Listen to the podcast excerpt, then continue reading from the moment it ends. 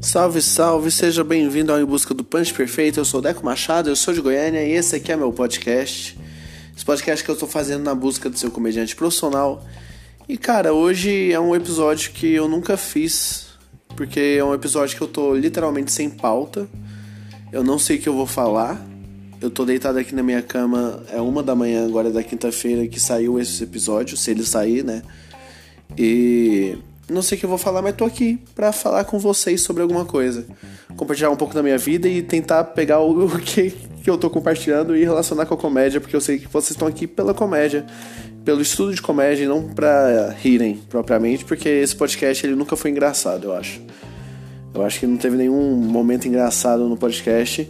Isso me faz até refletir sobre shows, assim, né? Porque uma coisa que eu tô trazendo muito para mim que, cara, o show ele não precisa ser engraçado todo momento ele precisa ser interessante, né? O Chris Rock ele fala isso naquele documentário do This Is Stand Up, que o importante não é o quão engraçado você é em quanto tempo você é engraçado, porque ele fala, putz, o pessoal do comediante fala, não, esse cara aqui ele tem 20 piadas em um minuto, ele é muito engraçado e tal.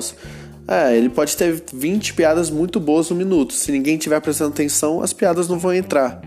Então a gente precisa muito valorizar é, a, a atenção da plateia, né? Não só fazer um show só para fazer as piadas. Eu tenho um pouco de problema disso. Eu sou um cara que eu, eu tenho muito medo do silêncio.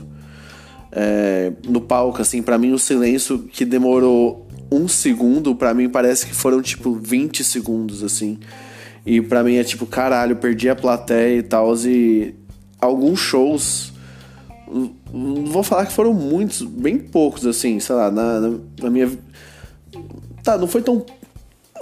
Poucos shows, vai. Poucos shows da, da minha vida, assim. Eu consegui, tipo, é, valorizar esse silêncio de uma maneira muito positiva e acabaram que foram os melhores shows da minha vida, assim. E é uma coisa meio bizarra, que os melhores shows da minha vida são shows que eu tava tão concentrado no show e na, na performance e tal, que, cara, eu não lembro nada deles. Assim, eu lembro da sensação que eu tava ali no palco de dominando aquela plateia e de, e de detonando, assim, tipo, mandando bem pra caralho, assim, pra caralho. Só que eu não lembro, eu tava tão concentrado e tão no, no momento presente que eu saí do palco e eu falei, cara, o que, que eu fiz, assim? Porque eu não lembrava, eu realmente não lembrava, assim. É, e faz tempo, cara, faz tempo que eu não faço show assim. O último show desse que eu fiz, que eu acho assim que eu, que eu lembre pelo menos, foi em 2016. Lá no Mafia Comedy, assim, eu fui fazer um open lá, que o Jansen Serra me chamou. E, cara, eu detonei, assim, foi um dos melhores shows da minha vida. Não tem gravado. Isso que é foda, né? Os melhores shows da minha vida, nenhum tem gravado. Então eu não sei o que eu fiz pra ir tão bem. Mas eu acho que tem muito a ver com essa valorização do silêncio, de saber que, cara, vai ter momentos de silêncio. Porque se tem a risada o tempo todo, a risada não é valorizada, né? A gente precisa do silêncio para a risada ser valorizada. É meio que aquela coisa de. Ah, pra ver luz precisa ver escuridão também, né? Porque senão não tem a diferença, assim. A, luz, a própria luz faz a própria escuridão, faz a sombra, né? Ficou muito metafórico do, do nada e espiritual de alguma maneira. Mas é, é isso, eu acho que a gente precisa muito valorizar o silêncio durante um show. Porque, cara, às vezes no silêncio que a gente prende mais a plateia, assim. Eu lembro que teve. Se pá, foi esse ano, eu tava fazendo os, o MC lá no Salamaleico. E na real eu não era de MC, eu era o Juliano Gaspar que tava de MC, eu fui fazer uma participação, né? Como eu sou um dos produtores, de Salamaleico, fui fazer cinco minutos ali no meio do show. E teve um momento que eu, eu queria treinar essa valorização do silêncio, então teve um momento que eu fiquei parado é, só esperando assim a plateia ver o que, que ia agir, é, acontecer. E uma das pessoas é, da, do público é, começou a me zoar, falando: Nossa, esqueceu o texto, né? E cara, faz anos que eu não esqueço o texto, assim. Eu só fiquei em silêncio. E foi meio. Eu não fiquei em silêncio muito tempo, assim, eu tenho esse vídeo, eu não fiquei muito tempo, mas eu acho que como era uma noite de open e a gente não tem essa cabeça de valorizar o silêncio, e como ela já tinha visto, sei lá, uns seis shows de opens antes do meu, de cinco minutos antes do meu, eu acho que ela tava acostumada de que, tipo, cara, não pode ter silêncio, o cara tem que estar tá falando o tempo todo e tal. E aí quando eu fiz, sei lá, tipo 10 segundos de silêncio, que não é muito assim, sabe? É, ficou muito marcante no, no, num ponto da plateia querer romper esse silêncio, assim. E depois eu prestem atenção em alguns comediantes. Vários comediantes eles, eles valorizam muito o silêncio, principalmente em troca de, de de temas ou entre uma piada uma piada muito forte para ele continuar depois ele valoriza mais o silêncio. Não não o silêncio durante a risada tá galera? Mas o silêncio total o silêncio do comediante o silêncio da plateia. Eu acho que tem muito a ver isso assim. E é uma coisa que, que a gente vê até no, no estudo de teatro e no estudo de música né cara? É, o palco vazio ainda é cena ainda é uma cena. E o silêncio ainda é música sabe? Ainda faz parte ali da música, o silêncio ainda faz parte ali da música, do, de uma peça ou um palco vazio. E eles têm muito a dizer às vezes, dependendo do que se constrói antes ou depois. Então, é valorizar o silêncio tem muito disso, assim. Tem uma música do, dos Beatles que chama A Day in the Life, que se eu, eu acho que é da é a música, a melhor música votada pela Rolling Stone de rock, assim, tipo, do, do século XX, assim, é a Day in the Life é uma música muito boa, inclusive, que é a última música do, do maior disco de rock também de todos os tempos, que é o Sgt. Pepper. Eu sou muito fã de Beatles, né? não sei se vocês notaram, mas essa música, cara, ela tem uma valorização do silêncio muito grande no final dela, assim. E a, e a última música do último álbum dos Beatles também, assim, que é não do último álbum lançado, o último álbum gravado, que é o Abbey Road, também tem um silêncio muito grande, assim. E ele é valorizado e depois quando se rompe esse silêncio, é... o rompimento do silêncio é muito valorizado pelo próprio silêncio, sabe?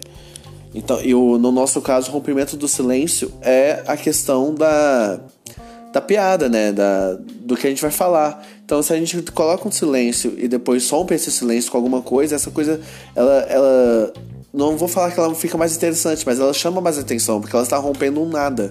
Ela está rompendo um vazio muito entre aspas, porque o silêncio que eu falei anteriormente, o silêncio não é um vazio. É só um silêncio, é só uma cena, é só uma parte da música. É só uma parte do show, os silêncios, a respiração, a calma que a gente tem. E eu acho que, pelo menos para mim, assim, foi uma essa questão do silêncio foi uma questão que eu tive muito recente. Eu acho que eu só pratiquei ela em um show, tipo, com consciência, assim, sabe? Foi o último show que eu fiz. Mas, cara, valeu muito a pena, assim, tipo, já, já vi uma melhora na, na minha performance numa questão de ter paciência, sabe? Porque às vezes a gente quer. Eu, pelo menos, eu tinha muito disso. Eu tô melhorando agora, ainda tenho, mas eu quero chegar no punch logo, cara. Eu quero muito chegar no punch logo. E, e e isso estraga muito a minha entrega, sabe? Muito, muito assim, sabe? Porque o punch, se pá, nem é a parte mais a parte principal da piada, nem é a parte mais importante. É o, o punch é a parte mais interessante da piada, mas não é a mais importante, porque se eu tenho um bom punch com um péssimo setup, o punch não vai ser valorizado, sabe? Porque, cara, se o pessoal não entender o setup da piada, eles não vão entender o punch. Então, eu acho que o setup às vezes é é uma das partes mais interessantes. Eu bati no celular aqui, no, não, não parou a gravação não. Mas a, a, às vezes o setup é uma das partes mais é, importantes assim da piada e a gente não valoriza tanto o setup, sabe? Pra gente pegar até uma, uma referência recente, assim, foi o. Eu acho que todo mundo já deve ter assistido Poucas do Ventura, eu já fiz um episódio sobre isso, não quero ficar repetindo aqui. Mas na, na história do taco, a primeira parte da história lá dele falando do. Cara, pega o taco em cima, pega o taco em cima é, fica muito repetitivo, mas é um puta setup pra gente entender o final da piada, sabe? Você, porque o taco em cima tinha que estar tá na nossa cabeça pra gente entender o final. Então, eu acho que também, assim, a valorização do setup também, a gente precisa ter isso, sabe? Não é só chegar na piada, porque senão você caga todo o ritmo do seu show, você caga todo o seu timing.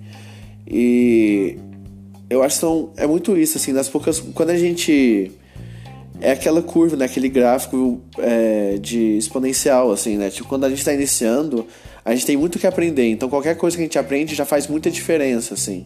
Então, porra, eu tô aprendendo a escrever, tô aprendendo a, a falar no palco, tô aprendendo a não esquecer o texto, tô aprendendo a, a falar no microfone, a ficar no foco de luz.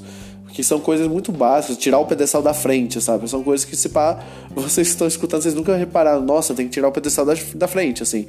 Muito Hope faz o show inteiro com o, pedestal, com o pedestal na frente, é muito engraçado. Mas, mas cara, é, tem algumas. E isso faz uma puta diferença no show, sabe? E a gente, cada coisinha dessa é, aumenta muito a nossa experiência, mas depois de um tempo a gente precisa ir em coisas mais específicas para melhorar. E eu acho que essa valorização do silêncio é uma coisa que a gente fala pouco, assim, sabe? Porque se o pessoal pega isso de uma maneira muito mais empírica do que uma maneira muito mais consciente, assim, sabe? De uma maneira, nossa, quando eu fiquei mais em silêncio, deu mais certo, eu vou ficar mais em silêncio aqui.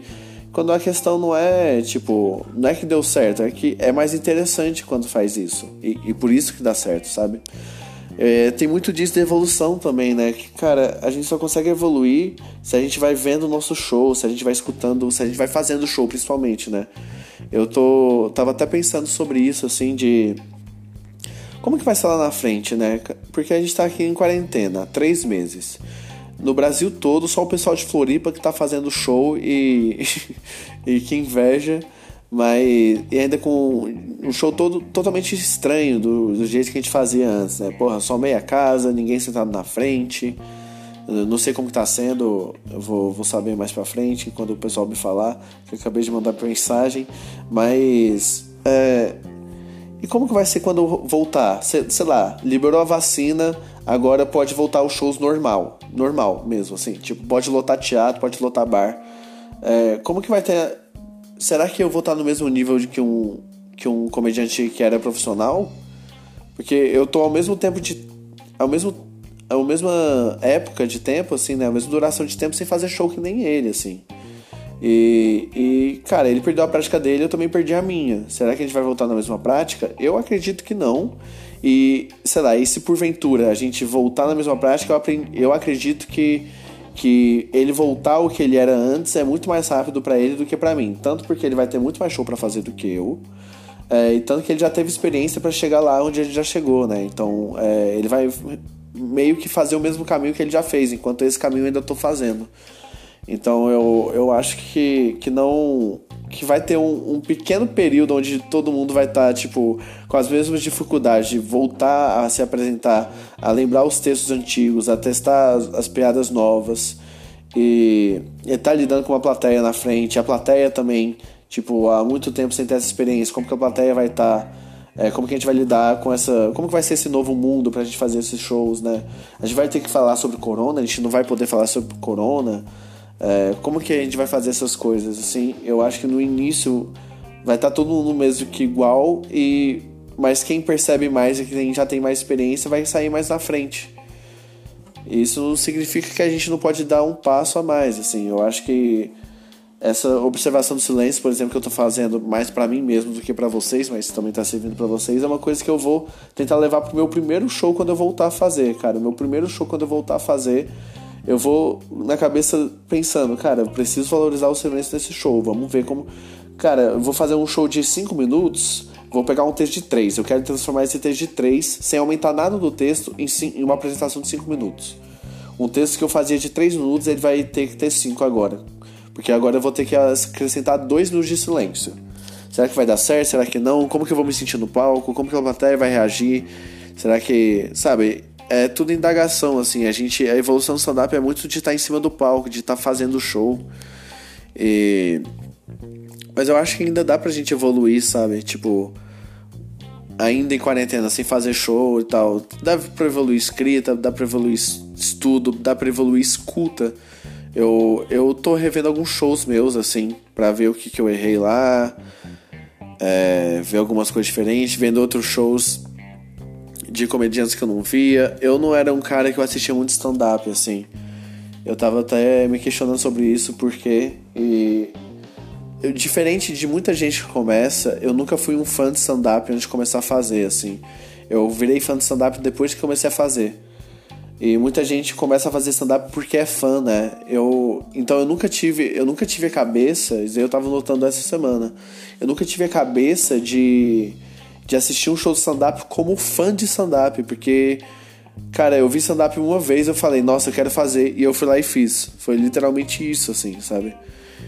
Numa época, sei lá, 2011, 2012, assim, que não tinha muito show na internet para ver. Então era meio. Eu vi alguns lá do Rafinha, do Diogo Portugal, eu acho, do Rabin também. Eu falei, putz, eu acho que eu consigo fazer isso sim, viu? Aí fui lá e fiz. E rolou bem, assim, o primeiro show, né? Já contei sobre isso aqui pra vocês. Mas eu nunca tive essa, essa coisa de, de ser fã de stand-up, de acompanhar, de, de estudar os comediantes e tal, de assistir especial de comédia, porque eu sempre vi como, como comediante, eu sempre, eu sempre assisti stand-up como comediante, nunca assisti como fã. E agora eu tô tentando assistir mais como fã e para mim é muito difícil, assim, porque. Cara, stand-up não é uma coisa que, que eu acho, assim, pelo menos pra mim. Eu não consigo é, consumir stand-up na minha cama ou na minha casa, assim. Eu preciso estar com outras pessoas para consumir. E eu preciso ter um objetivo para consumir, sabe? Eu, eu, não, se eu tô em casa sem fazer nada e vou ligar Netflix, eu não vou assistir stand-up. Se eu não tiver. A menos que eu tenha que assistir ele para fazer alguma coisa, sabe? Eu, geralmente eu sei lá, vou assistir uma série, vou assistir um documentário, vou assistir um filme, assim. Porque eu não sou o fã de stand-up que. Cara, eu sou o comediante de stand-up que. Eu sou fã agora. Só que eu sou fã de uma parte específica do stand-up que é fã na, na parte teórica, assim. Eu gosto muito da parte teórica do stand-up. Eu não gosto tanto da. Eu gosto. Eu, mas eu amo, assim. Eu amo muito assistir stand-up ao vivo, assim. Ao vivo, cara, quando eu tava trampando lá num comedy club aqui. Nossa, era, era muito bom, porque eu tava lá, tipo, de segunda a segunda, vendo shows do, de comediantes muito bons ao vivo. E eu vi o mesmo comediante três vezes na semana com o mesmo texto. Eu, eu reparava onde ele melhorou, onde ele piorou. Putz, nossa, ele fez esse texto ontem, tá fazendo hoje e o timing dele já tá pior. Ah, mas ele mudou essa piada. Cara, eu aprendi muito nessa época, assim, mas foi vendo ao vivo. Porque eu acho que quando a gente assiste online, assim, é um produto que já tá pronto. E eu, eu me interesso muito mais no produto que no, no, no, produto bruto ainda, sabe? Que não tá pronto. No cara que ainda tá mexendo no texto, ver o cara fazendo o mesmo texto três, quatro vezes, assim, isso aí é o que mais me interessa, ver o que, que ele melhorou e aplicar o que ele melhorou para mim também, sabe? Eu acho que tem muito disso, assim. E, bem, eu acho que eu já falei demais, já falei sobre várias coisas que eu, eu mesmo não tô me lembrando agora. Espero que vocês tenham gostado desse episódio. É, me dá um feedback desse episódio, assim, de verdade. Se curtiu o episódio de hoje, cara, manda pra mim. Porque se eu tiver feedbacks positivos, eu vou fazer mais episódios desse. Se eu fizer. É, se eu tiver feedbacks negativos, cara, esse aqui é o único e último. Então, é, me ajude, por favor, me ajude mesmo. Que, que nem eu falei, eu tô com algumas pautas que eu quero fazer, mas eu acho que não é o momento ainda também. E eu falei isso nisso aqui porque eu tava gravando outro episódio, eu não sei se eu falei aqui, mas. Cara, eu tô com umas pautas que eu quero gravar, mas são pautas sobre escrita. Eu não sei se tá todo mundo escrevendo na quarentena, então eu, eu resolvi que vou gravar essas pautas e lançar mais pra frente, não vou lançar agora. Mas me dá o feedback sobre esse episódio, por favor, lá no arroba o Deco Machado no Instagram. Por favor, qualquer feedback positivo e negativo. Cara, não gostou, pode falar. Na moral, assim, eu, eu não tenho. Eu não tenho rancor nenhum com ninguém, assim, e não me importo com, com o cara me xingar, não me importo mesmo, não tem essa coisa de, de me defender, eu nem vou me defender, eu só vou aceitar o que, que você falou e vou ver se serve para mim, mas eu não vou me defender, não vou falar que você tá errado nem nada, eu só quero escutar, assim, só quero escutar, então por favor, feedback positivo e negativo manda para mim, lá no arroba Deco Machado. Muito, muito obrigado por ter escutado esse episódio. Espero que você tenha gostado. Valeu e até mais.